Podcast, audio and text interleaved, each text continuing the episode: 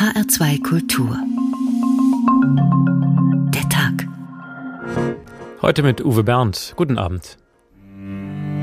Der Anschlag auf Peter de Vries. Der Anschlag auf Peter de Vries ist schockierend und unbegreiflich.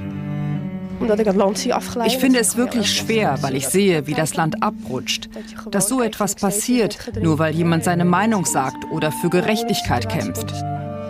Peter R. de Vries ist ein unnachgiebiger Sucher nach der Wahrheit. Er möchte immer wissen, was eigentlich los ist. Es geht um Drogengeschäfte. Berichten zufolge ließ ihn der Angeklagte mutmaßliche Mafiaboss auf eine Todesliste setzen. Aus den entschlüsselten Gesprächen und aus Zeugenaussagen ergibt sich ein Bild einer gut geölten Mordorganisation. Wissen Sie, das ist wirklich ein vielköpfiges Monster. Es wird immer gewalttätiger, immer gewissenloser. Und wir als Kabinett sagen, hier müssen wir nun wirklich etwas tun. Ein Anschlag auf Ein Anschlag auf einen mutigen Journalisten und so auch ein Anschlag auf den freien Journalismus, der so wesentlich ist für unsere Demokratie, für unseren Rechtsstaat und unsere Gesellschaft.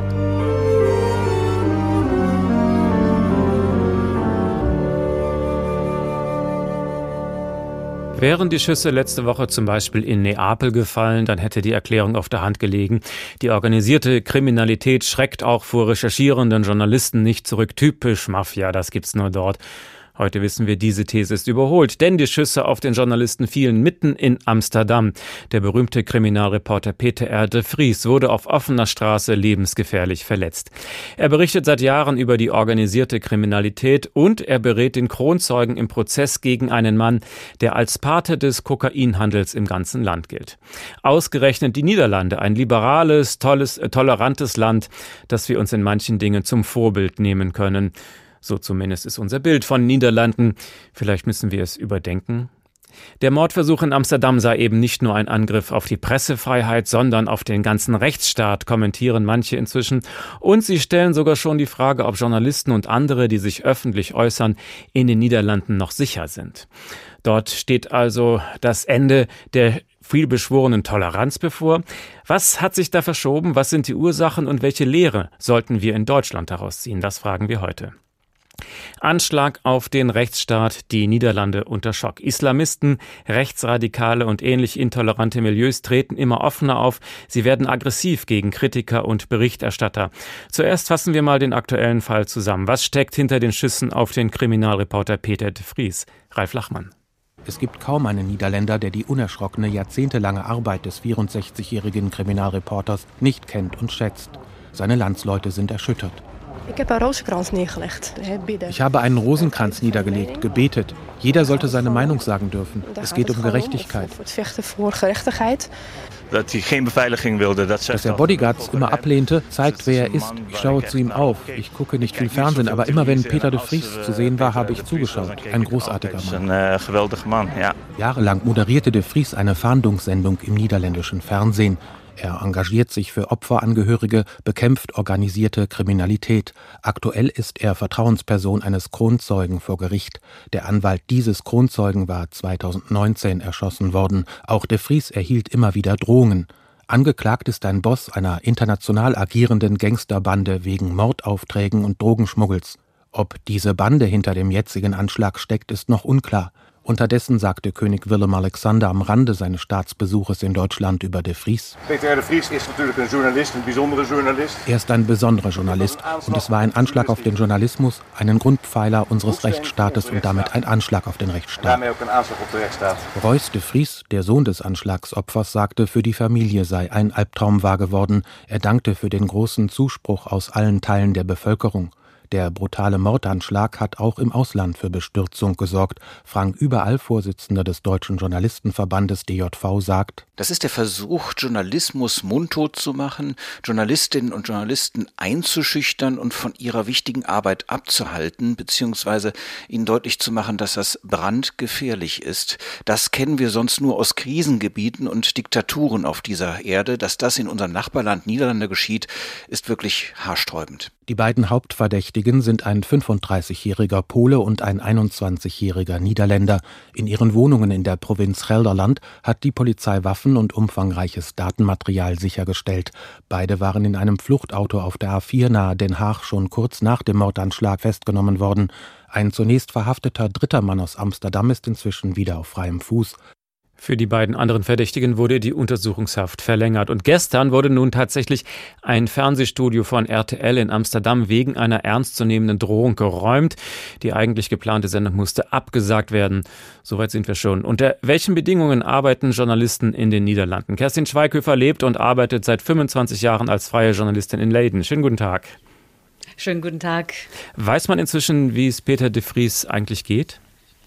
Nein, da gibt es immer noch keine neuen Nachrichten. Sein Zustand ist unverändert, unverändert schlecht, muss man sagen. Er ringt um sein Leben, er liegt auf der Intensivstation. Und natürlich wartet die gesamte Nation, dass es da Neuigkeiten gibt. Gute Nachrichten hoffen natürlich die meisten. Die Anteilnahme an dem Mordversuch ist sehr groß. Woran liegt das? Wofür steht Peter R. Ja, ich glaube, er ist einfach bekannt hier als Kämpfer für Gerechtigkeit. Äh, der hochgewachsene Holländer gilt als eine Art von Terrier, der, wenn er sich mal festgebissen hat, nicht mehr loslässt. Sein Motto, alles, was die Bösen brauchen, um zu triumphieren, ist die Tatenlosigkeit der Guten. Das hat er sich sogar auf den Oberarm tätowiert. Also er wird bewundert, ist für viele eine Art von Robin Hood, auf den man sich verlassen kann, wenn man sich vom Staat im Stich gelassen fühlt, weil eben der Staat nicht genug tut, um Unrecht zu ahnden. Und Peter R. de Vries, der hat das immer wieder gemacht, der äh, trat auch als eine Art von Privatdetektiv auf, spezialisiert auf Cold Cases, also auf ungelöste Fälle. Äh, so zum Beispiel hat er nach 20 Jahren den Mörder des elfjährigen Niki Verstappen gefunden. Der wurde 1998 tot aufgefunden und de Vries war eben maßgeblich daran beteiligt, dass 20 Jahre später der Mann gefunden und verurteilt wurde. Dasselbe gilt für den Fall Faatstra. Da ging es um eine 17-jährige junge Frau, die auf dem Nachhauseweg vergewaltigt und ermordet wurde. 2012 konnte der Täter gefasst werden. Auch da ähm, hat Peter Erde Vries maßgeblich Hilfe geleistet und der Vater der ermordeten Marianne, so hieß das Mädchen, der hat gesagt, Peter ist für uns durchs Feuer gegangen. Und seine Unerschrockenheit, eben seine Furchtlosigkeit, damit beeindruckt er auch seine Kritiker. Denn die hat er auch, weil er eben so furchtlos ist, so direkt ist und auch nie leise Töne anschlägt. Was vermutet man denn als Motiv für den Anschlag auf ihn jetzt im Augenblick? Da ist überhaupt noch nichts bekannt und da kristallisiert sich auch immer mehr raus, dass man vorsichtig sein muss, ob es hier wirklich um die Pressefreiheit geht oder also der, der Anschlag wurde ob der Anschlag verübt wurde auf ihn, weil er Journalist ist oder weil er eben die Vertrauensperson war vom Kronzeugen, von jenem Mann, der die Seiten gewechselt hat in diesem großen, aufsehenerregenden Prozess. Ähm, das hat jetzt inzwischen bereits zwei Menschen das Leben gekostet, den Bruder des Kronzeugen, den Anwalt des Kronzeugen und jeder fragt sich natürlich, sollte Peter Erde Vries jetzt die Nummer drei werden? Dann hätte es eben weniger zu tun mit der Pressefreiheit, sondern wäre wirklich ein Anschlag auf den Rechtsstaat. Äh, viel ist noch nicht bekannt über die beiden äh, Verdächtigen, die festgenommen worden sind. Der Pole, so heißt es, so hat eine Nachrichtenagentur gemeldet, der wird auch in seiner Heimat gesucht wegen Überfällen und wegen Gewalt. Und der junge Rotterdamer, der 21-jährige Niederländer, hat seine Familie gesagt, er habe den Auftrag in der Tat, das melden jedenfalls Zeitungen hier, für 150.000 Euro angenommen. Also für diese Summe sei er bereit gewesen, den Anschlag auf Peter Erde Vries zu verüben. Aber die Polizei lässt sich dazu noch nicht aus. Also es ist noch nichts offiziell bestätigt worden. Also die Motive sind noch unklar. Aber wie hat sich die Arbeit für Journalisten in den Niederlanden in den letzten Jahren geändert? Also ich glaube, da muss man zwei Sachen unterscheiden. Erstmals der ganz normale Alltagsjournalismus hier für Menschen oder Journalisten wie mich auch. Da habe ich schon miterlebt, dass Kollegen hier, niederländische Kollegen, ähm, immer häufiger bedroht werden bei der Arbeit, bespuckt werden, angefeindet werden, auch tätlich angegriffen werden. Eine Kollegin von mir, die für die öffentlich-rechtlichen arbeitet, die musste sich auch bespucken lassen, ausschimpfen lassen, dass sie Fake News verbreite.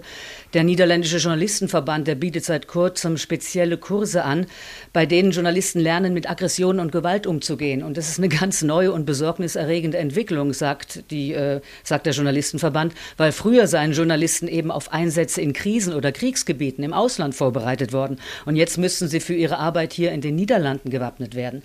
Und der öffentlich-rechtliche Rundfunksender, die NUS, die ist Ende letzten Jahres sogar so weit gegangen, dass sie die Logos von ihren Übertragungswagen entfernt hat.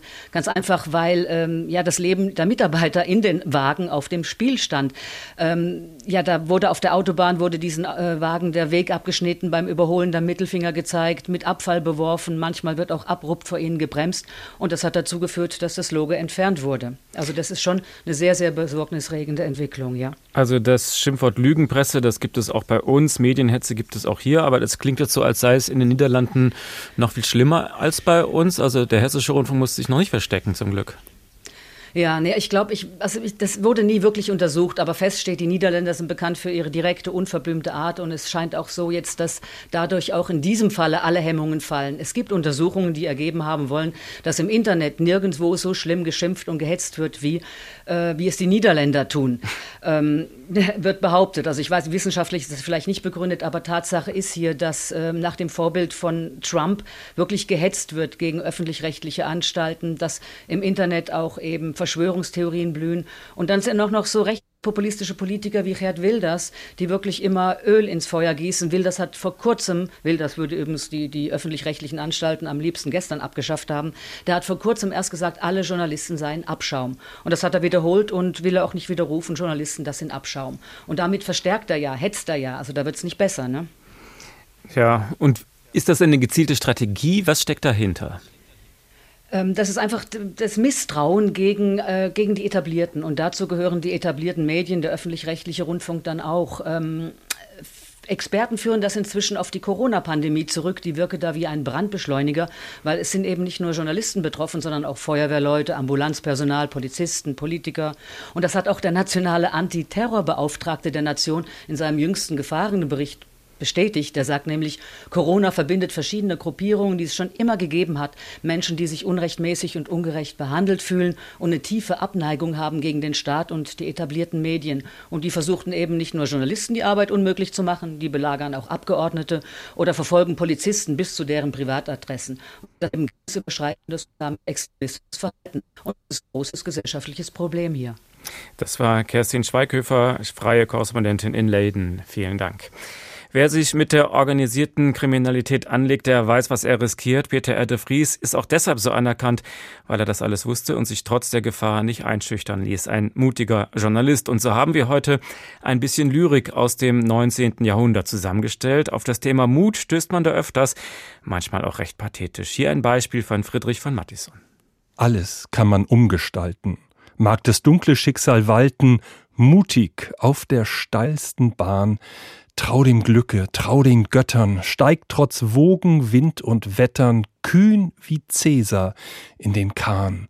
Lass den Schwächling angstvoll zagen, wer um Hohes kämpft, muss wagen, Leben gilt es oder Tod. Lass die Woge donnernd branden, nur bleib immer, magst du landen oder scheitern, selbst Pilot.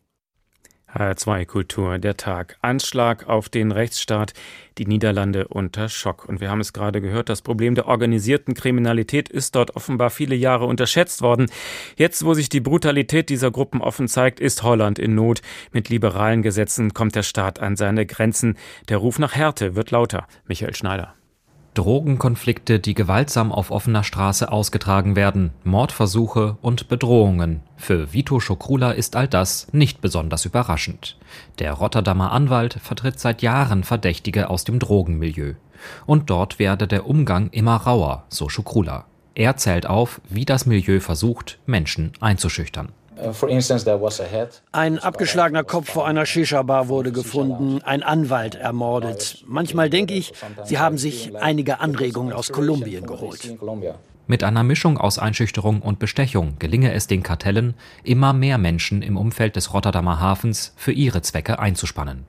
Dort kommen mit Abstand die meisten Drogen in Europa an. Das Drehkreuz ist für die Behörden kaum lückenlos zu überwachen. Und manchmal schaue man auch nicht allzu genau hin, vermutet Anwalt Schukrula, weil auch die staatlichen Strukturen teilweise längst von den Kriminellen unterwandert seien. Mit dieser Menge Kokain kommt viel Geld herein und die Leute wollen schnell sehr reich werden. Und wenn jemand ein Psychopath ist mit 400, 500 Millionen zur Verfügung und du kannst ein paar Killer bezahlen, um das zu tun, was du willst, dann untergräbt das das ganze Regierungssystem.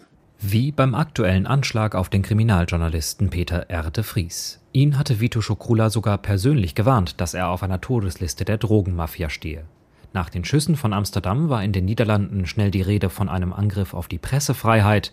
Dabei ist dieses Motiv nicht so eindeutig. Denn de Vries ist außerdem Kronzeuge im größten Prozess in der Geschichte der Niederlande. Im sogenannten Marengo-Prozess stehen Verdächtige vor Gericht, die jahrelang mit brutalsten Methoden Drogennetzwerke betrieben haben sollen. Eine mögliche Verbindung der mutmaßlichen Attentäter zu den Hauptverdächtigen haben die Behörden inzwischen bestätigt. Hat die Regierung wieder einmal die Möglichkeiten des organisierten Verbrechens unterschätzt? Das fragte der Sender RTL News nach dem Anschlag den zuständigen Justizminister Ferdinand Grapperhaus. Bei der Antwort rang er sichtbar mit den Worten. Weet u, Wissen Sie, das ist wirklich ein vielköpfiges Monster. Es wird immer gewalttätiger, immer gewissenloser. Und wir als Kabinett sagen, hier müssen wir nun wirklich etwas tun. Leute, das wird ein Kampf, der zehn Jahre dauert. Das macht deutlich, die Missstände sind so groß geworden, dass eine zügige Kontrolle unwahrscheinlich scheint. Ein Problem auch für die Regierung von Premierminister Mark Rutte, derzeit nur geschäftsführend im Amt. Sie steht eigentlich für Stabilität, eine harte Hand und kompromissloses Durchgreifen. Doch ausgerechnet im Kampf gegen das organisierte Verbrechen wirkt sie überfordert. Das führt zu zunehmender Kritik an der Regierung. Verdrängte Probleme würden nun durchbrechen, so sagt es der Politikexperte Reni Kyperus.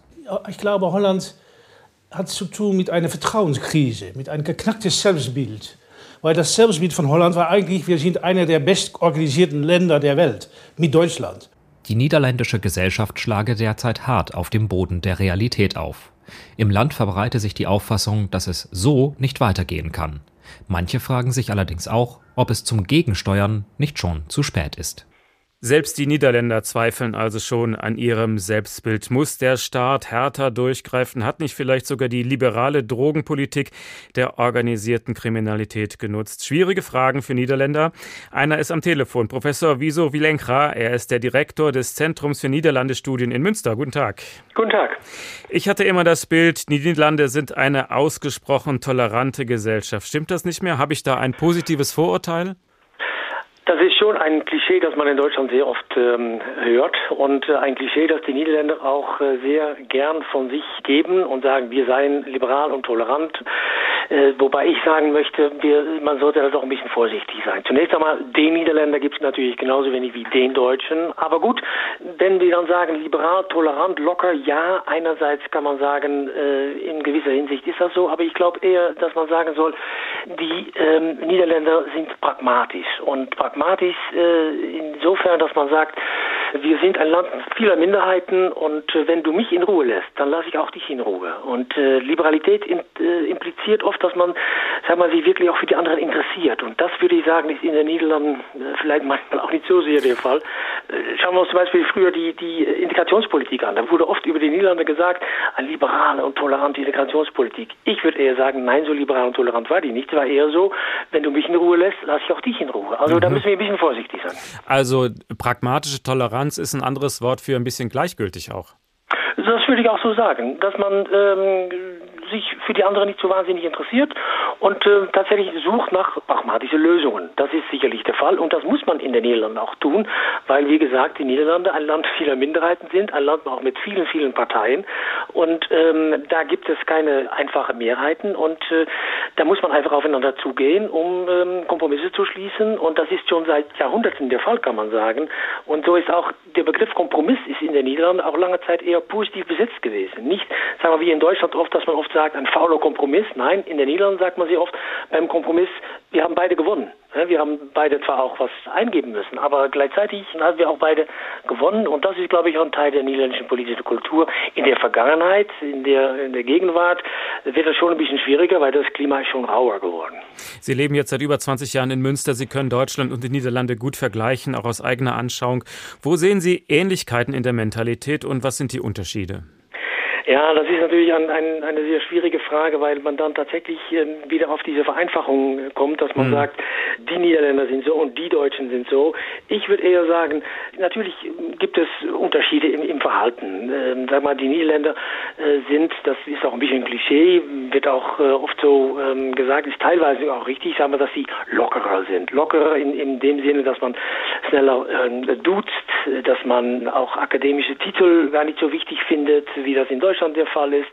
Äh, das sind sicherlich Unterschiede zwischen Deutschland und, äh, und den Niederlanden, aber dann wird auch sehr oft daraus wieder eine Schlussfolgerung gezogen, dass man sagt, ja, die Niederländer seien auch eher egalitär und da gibt es nicht so viel Hierarchie und die sind auch nicht bürokratisch und da würde ich sagen, passen wir auf. In den Niederlanden gibt es genauso wie in Deutschland hierarchische Muster, nur sind die vielleicht etwas impliziter, etwas anders, sag mal, ähm, äh, aufgestellt. Aber Hierarchie gibt es in den Niederlanden genauso und die Bürokratie, also wie Sie sagten, ich bin jetzt seit äh, gut 20 Jahren in Deutschland. Manchmal finde ich die niederländische Bürokratie äh, doch etwas bürokratischer als die deutsche.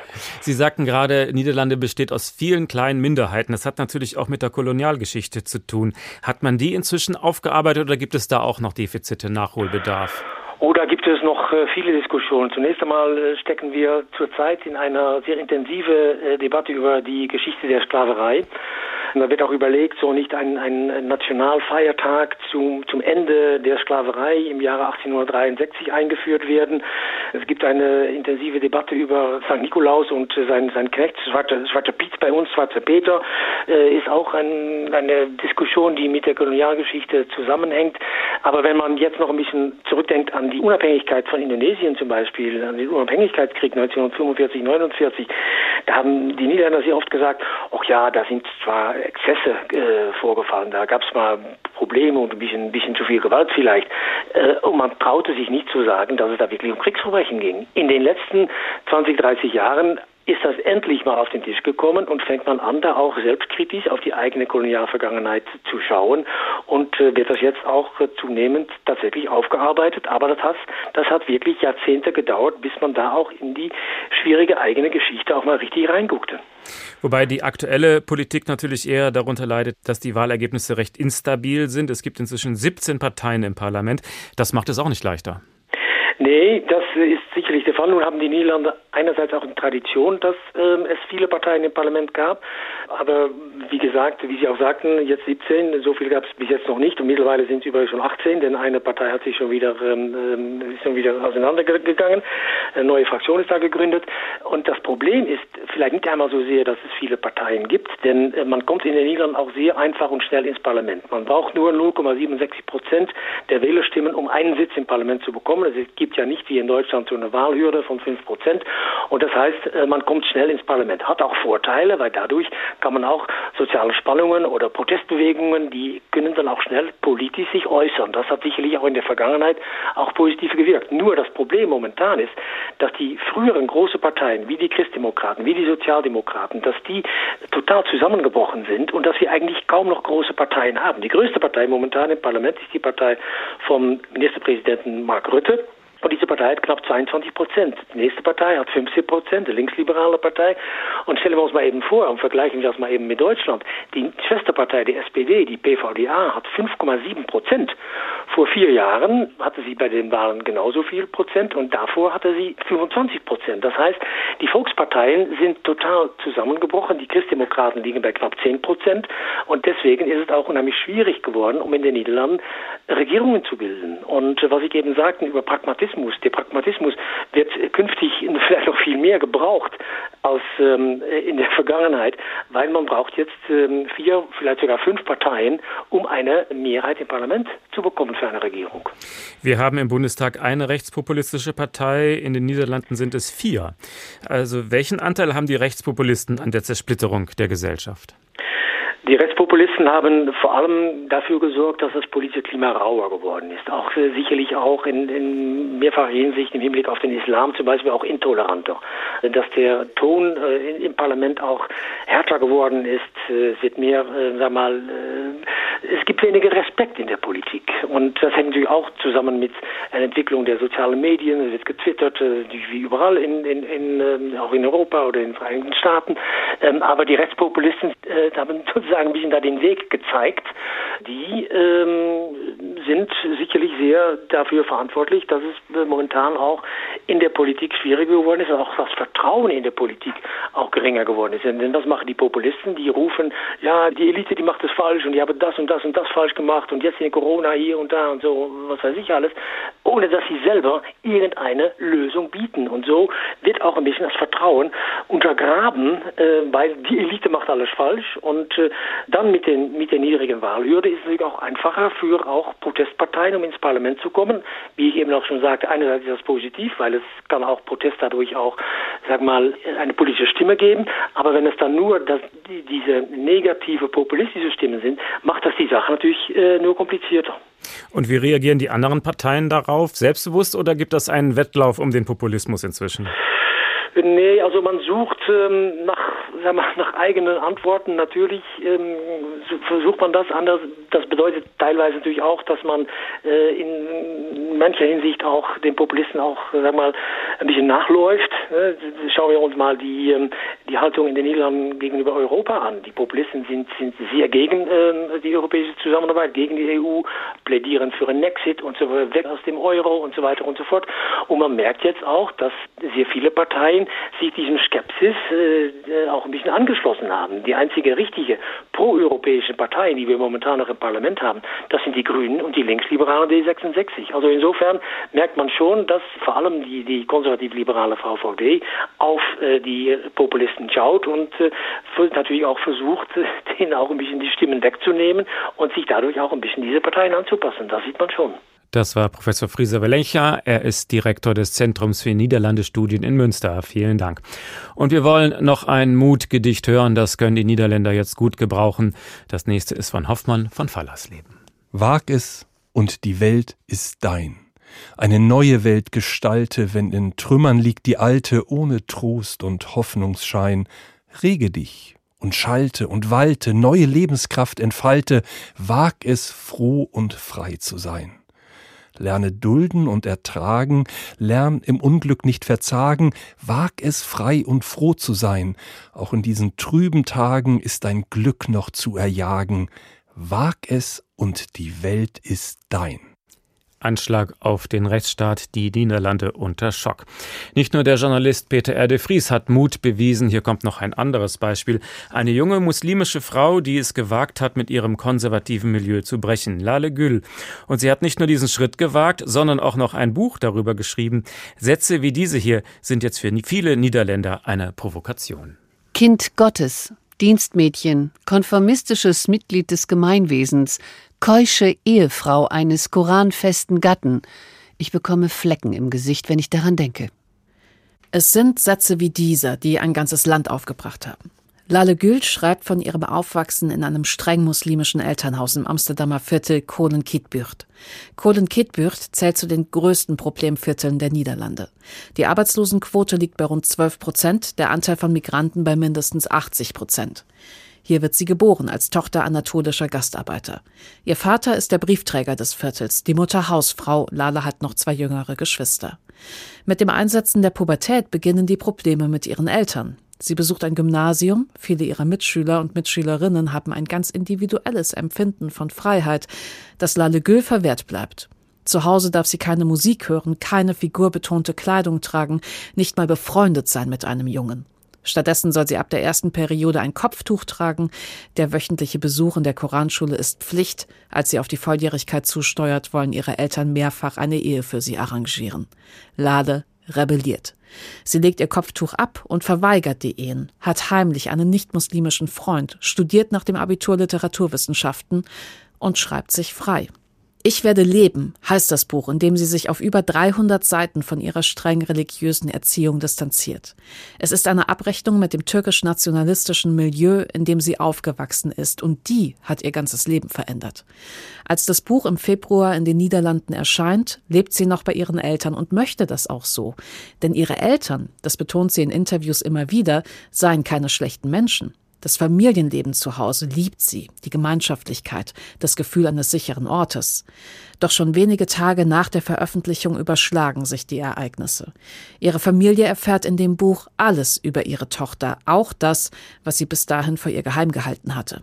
Die Eltern, die Tanten und Onkel, die nahen Freunde sind empört, fühlen sich verraten, sagen, sie solle sich schämen.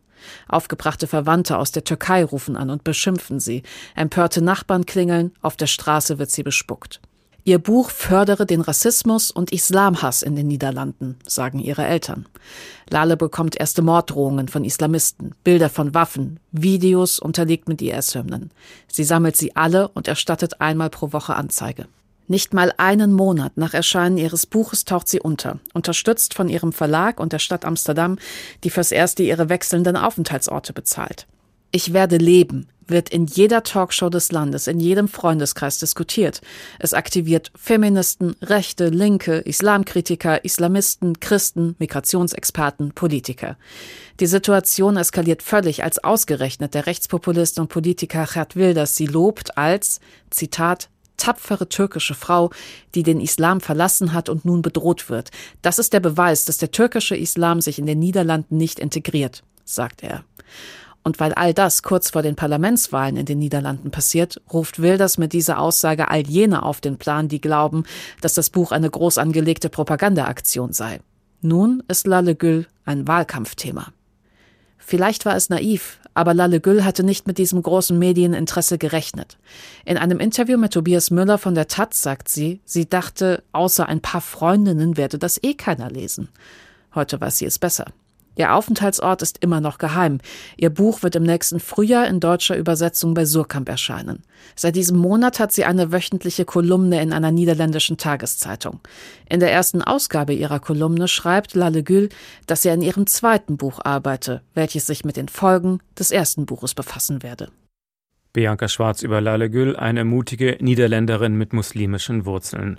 Und Tobias Müller, der Niederlande-Korrespondent der Taz in Amsterdam, hat sie getroffen und porträtiert. Er kann uns noch mehr über Lale Gül erzählen. Schönen guten Abend. Schönen guten Abend, Herr Bernd. Wie haben Sie diese junge Frau erlebt? Das klingt ja, wenn man das so hört, alles sehr mutig und selbstbewusst. Ja, ich traf sie, als die ganze Sache eigentlich äh, sehr akut war und sehr, sehr hohe Wellen schlug ähm, war an einer äh, geheimen, an einem geheimen Ort, äh, der damals nicht äh, bekannt gemacht werden durfte, für ein längeres Gespräch mit ihr zusammen mit dem Fotografen. Sie kam dort äh, an, also mit einem Taxi, wie sie sich äh, damals immer bewegte, wegen Sicherheit, weil sie einfach nicht so auf der Straße rumlaufen konnte, wollte, durfte. Ähm, und sie war sehr gefasst. Ich fand sie ähm, für das, äh, in dem sie damals drin steckte, also diese kontinuierlichen Drohungen, sehr gefasst und auch dafür, dass sie eigentlich äh, ja mit 23 äh, Hals über Kopf und sehr unvorbereitet in so etwas reingestürzt war, ähm, wirklich sehr gefasst und sich dessen sehr bewusst, was sie, was sie tut, äh, was die Konsequenzen sein können, aber auch sehr bewusst, das so durchzustehen. Bemerkenswert finde ich, bemerkenswert finde ich, sie befreit sich aus diesem reaktionären Milieu, ohne ihre Eltern zu verurteilen. Also meistens ist ja dieser Schritt mit dem Bruch der Familie verbunden. Wie schafft sie diesen Spagat? Man muss dazu sagen, dass sie damals äh, kleine Nuance, dass sie, dass sie im Prinzip war da ein Bruch. Sie hat nicht mehr zu Hause gewohnt und auch keinen Kontakt mehr, aber das war nicht äh, was, was sie wollte eigentlich. Sie hat probiert, so lange wie möglich zu Hause zu wohnen.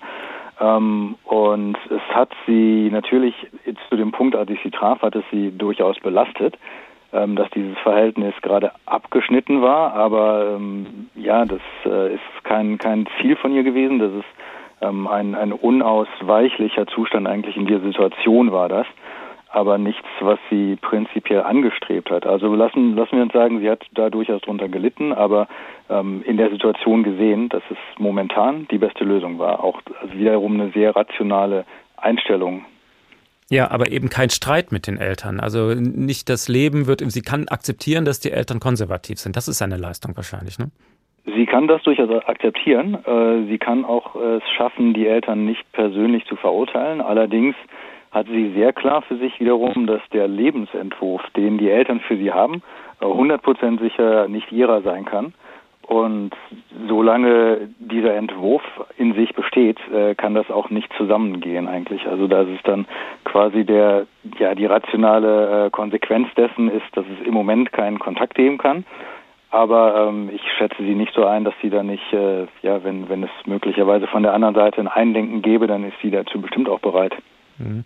Ihre Eltern befürchten, das Buch könne die Islamfeindlichkeit in den Niederlanden fördern. Ist die Sorge berechtigt? Das ist nicht nur ihre Eltern, die das fördern. Ähm, ich würde sagen, in gewisser Weise ist es berechtigt, äh, dass, ähm, jetzt müssen wir es ein bisschen aufdröseln, es ist insofern berechtigt, äh, als die Situation in den Liedern, Niederlanden, ich habe äh, den Eindruck, äh, sehr viel mehr oder deutlich mehr als in Deutschland noch wirklich sehr ja, ähm, beengt ist eigentlich. Also wenn man sich kritisch über bestimmte islamische oder islamistische Zustände äußert, äh, dass man sehr schnell in, äh, auf, auf, äh, in das Fahrwasser von Rechtspopulisten gerät, weil andere Parteien nach wie vor Angst haben, äh, dieses Thema zu formulieren. Äh, soll nicht heißen, dass diese Kritik nicht formuliert werden soll, überhaupt nicht. Es ist äh, sehr gut, dass Lale Gül das tut. Ähm, Allerdings, äh, so eng wie die Diskussion hier ist, äh, gibt es da eine bestimmte Dynamik, die das befördern kann. Und nochmal, meiner Meinung nach ist das kein Grund, die Kritik nicht zu formulieren. Mhm. Und ausgerechnet der Rechtspopulist Gerhard Wilders hat das Buch ja versucht zu instrumentalisieren. Wie geht Lalle Gül damit um? Lalle Gül ist damit recht entspannt. Also sie hat ähm, eigentlich keine großen Sympathien mit, mit den politischen Lösungsansätzen von Geert Wilders. Sie findet ihn allerdings auch nicht den, den furchtbaren Politiker, den äh, die meisten Muslime in den Niederlanden ihn finden. Äh, sie kann mit seinem Programm eigentlich wenig anfangen. Sie findet, sie hält es auch für unrealistisch, sagte sie mir. Sie, sie hält es für nicht durchführbar ähm, die, die politischen äh, Forderungen und Inhalte von Wilders. Sie kennt allerdings äh, die Partei auch aus eigener Anschauung und das wiederum ist interessant, denn der Freund, über den wir gerade schon gehört haben, ähm, den sie hatte, der nicht-muslimische Freund von ihr, äh, in den sie sehr verliebt war, mit dem sie eine sehr enge Beziehung hatte, ähm, dessen Vater ist PVV, also die Partei für die Freiheit von Gerd Wilders. Ähm, der war äh, sehr überzeugter Wähler und hat ihnen sogar Geld gespendet. Das heißt, Lale Gül saß mit der PFF, äh, wenn wir es so sagen wollen, am Frühstückstisch und hat mit diesem Vater eine sehr gute Beziehung unterhalten auf persönlicher Ebene. Das heißt, die weiß, wie die PFF tickt und ist auch insofern eigentlich nicht, ähm, naja, äh, in, in Gefahr, dort äh, anzudocken. Die hat äh, tatsächlich andere Ideen, ambi andere Ambitionen. Die These von Herr Wilders war, das Buch sei der Beweis dafür, dass der politische Islam nicht in eine moderne Gesellschaft passt. Macht er damit einen Punkt? Sie meinen, ob er damit einen Punkt hat? Oder? Mhm, genau. Ja, es ist, es ist offensichtlich, dass äh, politischer Islam in, in keine äh, freiheitliche Demokratie passt. Äh, das, äh, das ist ein, ja, das sagt Wilders, äh, allerdings von, von einem liberalen Standpunkt aus und einem säkularen Standpunkt äh, kann man das natürlich nur unterschreiben. Mhm. Lale Gül hat übelste Anfeindungen erlebt jetzt seit dem Buch. Äh, sie hat alle Beleidigungen angezeigt. Hat das eigentlich was gebracht? Ja, da sind äh, zwei, ähm, zwei Verdächtige sind festgenommen worden. Zwei der, der Menschen, die sie mit Online-Drohungen, äh, die, die zuschickten. Die waren sehr jung alle beide. Der eine war 19, der andere war noch was jünger.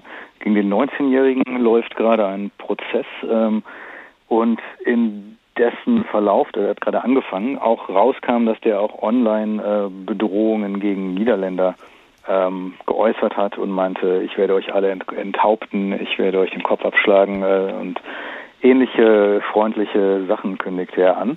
Und jetzt in dem Prozess hat er gesagt, dass es eigentlich alles nur Spaß war und nicht ernst gemeint. Ähm, aber insofern gut, die, die Bedrohungen sind ähm, weniger geworden. Also natürlich ist es auch der Fokus, äh, die ganze Geschichte ist aus dem Fokus ein bisschen verschwunden, ist insofern abgeflacht äh, und es gab zwei Festnahmen, wovon einer jetzt vor Gericht steht. Peter de Vries hat einen sehr hohen Preis bezahlt, er kämpft um sein Leben. Wir wollen diese Fälle nicht gleichsetzen, keineswegs. Aber wie gefährdet ist nun eigentlich Lalle Gül? Ähm, ich denke, dass das äh, dass jetzt, wie gesagt, eben abgeflaut ist. Aber man hat gesehen, dass ja, äh, die, die grundsätzliche Konstellation in den Niederlanden äh, bestimmt, wie auch in anderen ähm, Ländern. Aber speziell in den Niederlanden, wir hatten hier vor längerer Zeit aber immer noch äh, zwei politische Morde, die direkt mit der Diskussion um Islam, politischen Islam, Integration zu tun hatten.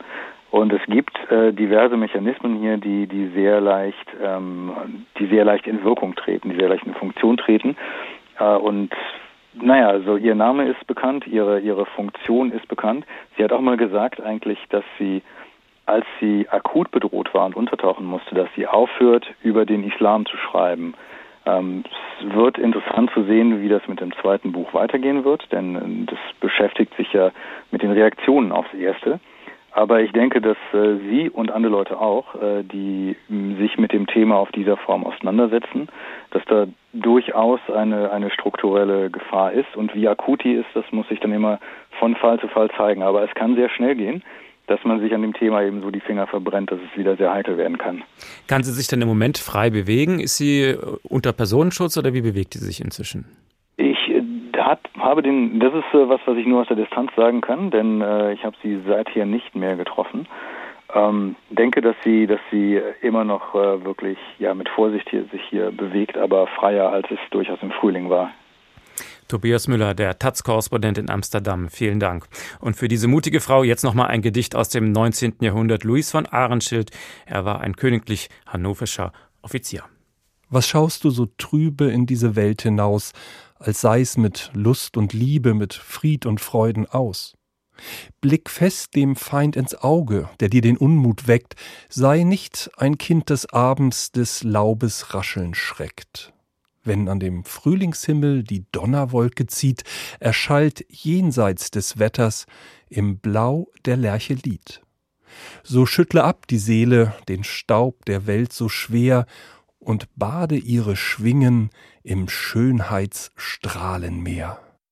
Aufwärts hieß dieses Gedicht. Anschlag auf den Rechtsstaat, die Niederlande unter Schock. Denn es ist eben nicht nur ein Klischee, auch die Niederländer selbst sind stolz auf ihre tolerante, offene Kultur. Das hat eine sehr lange Tradition. Thorsten Schweinheit sagt uns, woher das kommt. Das 17. Jahrhundert gilt als das goldene Zeitalter der Niederlande. Das unscheinbare platte Land umspannte mit seiner See- und Handelsmacht die ganze Welt. Im Mittelpunkt Amsterdam, weltweites Zentrum des Handels und der Künste. Keine Stadt war damals so reich und so weltoffen. Das zeigte sich bereits im Stadtbild. In anderen europäischen Städten lebten die reichen Bürger zurückgezogen in ihren Prunkvillen hinter eisernen Toren. Anders in Amsterdam. Hier mischte sich arm und reich und privater und öffentlicher Raum gingen oft fast fließend ineinander über. Während das übrige Europa im Absolutismus erstarrt war, hatte man in den Niederlanden die Nase voll von despotischen Alleinherrschern und von den religiösen Gewaltexzessen, die man unter spanischer Herrschaft erleben musste. In der 1588 proklamierten Republik der Vereinigten Niederlande kam man auch bestens ohne König klar. Es waren bürgerliche Ideale, auf die sich die aufblühende Republik gründete. Von Anfang an gewährte sie ihren Einwohnern Religions- und Geistesfreiheit. Hinzu kamen Toleranz, ein ausgeprägter Gemeinschaftssinn und eine gehörige Portion Kaufmannsgeist, denn es waren die Kaufleute, die die Niederlande zur Weltmacht führten. Der liberale, weltoffene Geist, der in Amsterdam und vielen anderen Städten gepflegt wurde, hatte natürlich auch ganz pragmatische Gründe. Eine Stadt, die vom Handel lebt, braucht sozialen Frieden. Nichts ist schädlicher für die Geschäfte als innere Unruhen, und die entstehen vor allem dort, wo es zu strikte Regeln gibt. In einem Klima von tolerantem gesellschaftlichem Miteinander floriert der Handel jedoch, ungehindert von künstlichen Beschränkungen, mit denen man sich nur selbst im Weg steht. Dieses Konzept funktionierte. Die Republik der Kaufleute wuchs in Rekordzeit zur wichtigsten Seehandelsmacht der Welt. In Amsterdam entstand die erste Aktiengesellschaft der Geschichte. Die liberalen Niederlande waren äußerst attraktiv für Künstler, Wissenschaftler und Philosophen aus anderen europäischen Nationen, in denen es mit der Gedankenfreiheit nicht so weit her war. Auch für religiös Verfolgte boten die Niederlande oft einen sicheren Hafen. Das weltoffene Image erwies sich als einträglich und werbewirksam bis heute. Noch immer herrscht das Bild vom Nachbarland vor, in dem alles irgendwie viel lockerer ist als in Deutschland. Die Menschen wirkten viel entspannter und aufgeschlossener, in jedes Haus könne man reinschauen, mangels Gardinen, und vieles, was bei uns verboten ist, sei in Holland ganz selbstverständlich erlaubt. Angefangen natürlich beim Cannabisverkauf in den Coffeeshops. Die Toleranz in den Niederlanden hat also eine lange Tradition, aber selbst die ist ins Wanken geraten. Wie kann man sie retten, um die liberale Demokratie zu stabilisieren? Das sind Fragen, mit denen sich Markus Tiedemann beschäftigt. Er ist Professor für Didaktik der Philosophie und Ethik an der TU Dresden. Schönen guten Abend. Guten Abend, ich grüße Sie. Wir haben schon gehört, die Niederländer haben so eine pragmatische Toleranz entwickelt nach dem Motto, lässt du mich in Ruhe, lass ich dich in Ruhe. Was ist die Schwäche an so einem Konzept? Ja gut, zunächst einmal sollte man vielleicht sagen, dass das ur ursprüngliche Konzept auch in den Niederlanden nicht so pragmatisch äh, schlicht gewesen ist, sondern mhm. äh, die ursprüngliche Toleranz bedeutet, äh, dass sie reziprok ist. Das, was ich von dir verlange, muss ich auch von mir verlangen und äh, das, was ich mir untersage, darf ich dir auch untersagen, zumindest wenn ich es rechtfertige. Das äh, Trivialkonzept und das ähm, hat sich zumindest vielleicht im Denken einiger Zeitgenossen eingenistet, lautet, egal wer wir sind, woher wir kommen und was wir vorhaben, äh, wir können alle parallel nebeneinander friedlich koexistieren. Und was passiert, wenn man Toleranz mit Gleichgültigkeit verwechselt? Na gut, also zunächst einmal ähm, geht das vielleicht edelste Konzept, das Menschen überhaupt je entwickelt haben, nämlich echte Toleranz und das edelste, was sie einander wechselseitig antun können, verloren und löst sich auf in Nihilismus. Ähm, man dürfte es jetzt mal äh, ausdrücken, die Haltung, du bist mir scheißegal, ähm, hat natürlich nichts mit Toleranz zu tun. Toleranz bedeutet, ähm, ich finde so manches, was du da tust, nicht akzeptabel und es gefällt mir nicht. Ich lehne das ab. Tolerare heißt erleiden, erdulden. Aber weil ich dich und deine Argumentation achte, bin ich bereit, sehr vieles zu erleiden und zu erdulden, zumal ich einsehe, dass ich selbst keine besseren Argumente auf meiner Seite habe. Also Ihre These ist, Toleranz hat auch immer was mit Ablehnung zu tun? Ja, selbstverständlich. Ohne Ablehnung äh, kann sich Toleranz gar nicht manifestieren. Wenn Sie etwas gut finden, ja, dann sind Sie Anhänger einer Idee oder einer Bewegung oder wie auch immer. Ähm, und wenn es Ihnen egal ist, ja, dann sind Sie indifferent oder Nihilist, aber Sie sind nicht tolerant. Tolerant können Sie nur dann sein, wenn Sie etwas nicht gut finden, aber Argumente höherer Ordnung erkennen und akzeptieren, die ihnen sagen, das hast du dennoch zu akzeptieren. Eine solche Entwicklung haben wir ja nicht nur in den Niederlanden. In Dänemark begann der Konflikt um die Mohammed-Karikaturen. In Frankreich hat ein Lehrer dafür mit seinem Leben bezahlt. Warum spitzt sich das seit ein paar Jahren so zu? Ja, das ist natürlich eine sehr, sehr schwierige Frage. Vielleicht darf ich kurz ausholen. Ich glaube, dass die ähm, tolerante, liberale Gesellschaft ähm, vergessen hat, dass zur Toleranz neben der Ablehnung und der Akzeptanzkomponente eine dritte gehört, nämlich die Zurückweisungskomponente. Es muss auch die Ebene geben bis hierhin und nicht weiter. Jetzt haben wir, habe ich, hast du das bessere Argument auf deiner Seite, um zu sagen, hier wird nicht mehr toleriert. Ähm, hier wird äh, dann der Anspruch auf Andersartigkeit zurückgewiesen. Wenn das aber verloren geht, ähm, dann nistet sich nach und nach eine Haltung ein, die da sagt, ich darf alles verlangen, ohne mich rechtfertigen zu müssen. Und jede Einschränkung meiner oder Zurückweisung ist dann äh, diskriminierend oder rassistisch oder wie immer Sie das betiteln wollen. Machen wir es mal konkret am Beispiel der Mohammed-Karikaturen. Also wenn der Muslim sagt, er fühlt sich von Mohammed-Karikaturen in seinen religiösen Gefühlen beleidigt, muss ich das akzeptieren? Selbstverständlich. Äh, das müssen Sie nicht nur akzeptieren, sondern Sie müssen ihm auch unterstützen, falls er ähm, nicht den Zugang zu Presse, zur öffentlichen Meinungsbildung oder zu Gerichten hat. Was Sie aber nicht akzeptieren müssen, ist, äh, wenn er oder sie, wer immer das auch ist, sagt, jetzt bin ich all diese Instanzen durchgegangen und habe zum Beispiel vor Gericht nicht Recht bekommen, und das war der der Werdegang damals in Dänemark. Ähm, und jetzt ähm, setze ich meine Bedürftigkeit ähm, über das Rechtfertigungsprinzip. Das dürfen Sie nicht tolerieren, denn sonst werfen Sie das Grundprinzip der Gesellschaft über Bord. Und wenn er sagt, weil es meine Gefühle verletzt, sollte es nicht gedruckt werden? Äh, das darf er fordern und das ist sein gutes Recht. Aber ähm, er darf es nicht äh, mit Gewalt durchsetzen, wenn die Mehrheit der Gesellschaft gesagt hat, äh, dafür hast du keine guten Gründe. Hm. Du hast das Recht, angehört zu werden, bis hin zur juristischen Auseinandersetzung unbedingt. Aber wenn du dort verlierst und dir Gerechtigkeit äh, zuteil geworden ist, dann hast du dich zu fügen. Sie sind also dafür, dass Mohammed-Karikaturen gedruckt werden dürfen und Sie sind auch dafür, dass sie im Unterricht behandelt werden, sogar als Pflichtfach im Unterricht. Ja, das bin ich, äh, zusammen mit vielen Kollegen, übrigens auch vielen Kollegen, die selbst äh, auch Imane und äh, muslimische Lehrer ausbilden. Ähm, und zwar aus folgendem Grund. Selbstverständlich darf keine Schülerin, kein Schüler dazu gezwungen werden, die Karikaturen zu betrachten. Das wäre Überwältigung. Das äh, darf auf gar keinen Fall geschehen. Die Thematisierung aber ähm, halte ich für zwingend geboten, dass wir darüber streiten, was darf Kunstfreiheit, was darf Pressefreiheit. Es muss also Thema im Unterricht werden damit äh, wir hier unbedingt in eine Verständigung und auch in einen Rechtfertigungsprozess wieder eintreten. Mhm. Wenn der hessische Kultusminister warnt, auch bei uns gibt es ein gewisses Risiko, dass radikal-muslimische Schüler aggressiv auf solche Mohammed-Karikaturen im Unterricht reagieren, dann hat er recht mit der Warnung. Damit hat er recht. Das äh, äh, gilt ja leider nicht nur für Hessen, das gilt äh, für weite, weite Teile Europas. Ähm, denken Sie dran, dass nach dem furchtbaren Anschlag auf Samuel Paty ähm, in den sozialen Medien, auch in Deutschland, äh, der Attentäter als Löwe von Paris gefeiert worden ist.